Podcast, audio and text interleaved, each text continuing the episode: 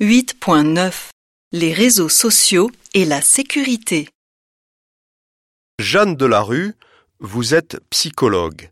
Vous venez de publier un livre sur les réseaux sociaux et les adolescents. Oui, c'est exact. Pourquoi ce livre? Parce que je reçois de plus en plus d'adolescents et de parents qui souffrent de troubles à cause des réseaux sociaux. Comment l'usage des réseaux sociaux peut-il être néfaste? Pour commencer, il y a les problèmes d'addiction quand l'adolescent ne peut plus se passer de son smartphone. Souvent, cela entraîne aussi des troubles du sommeil car il se réveille la nuit pour vérifier son écran.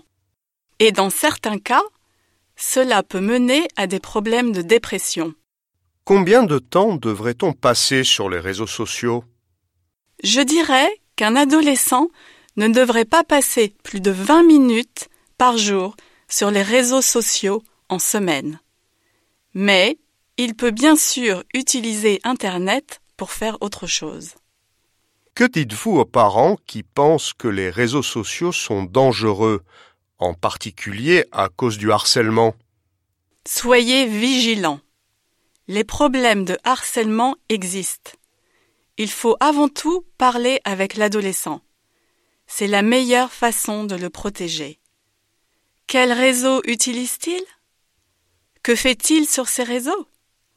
A-t-il déjà reçu des messages négatifs?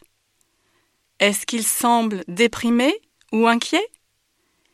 Et si vous soupçonnez qu'il y a des problèmes, parlez-en à un psychologue. Pensez-vous qu'il faudrait interdire l'accès aux réseaux sociaux pour les mineurs? Je ne pense pas que l'interdiction soit une bonne solution. Mais il faut trouver un équilibre. Chez moi, par exemple, mon fils de 16 ans peut passer 15 minutes sur les réseaux sociaux en semaine, quand les devoirs sont faits et avant le repas du soir. Mais seulement sur les réseaux sociaux que nous avons approuvés.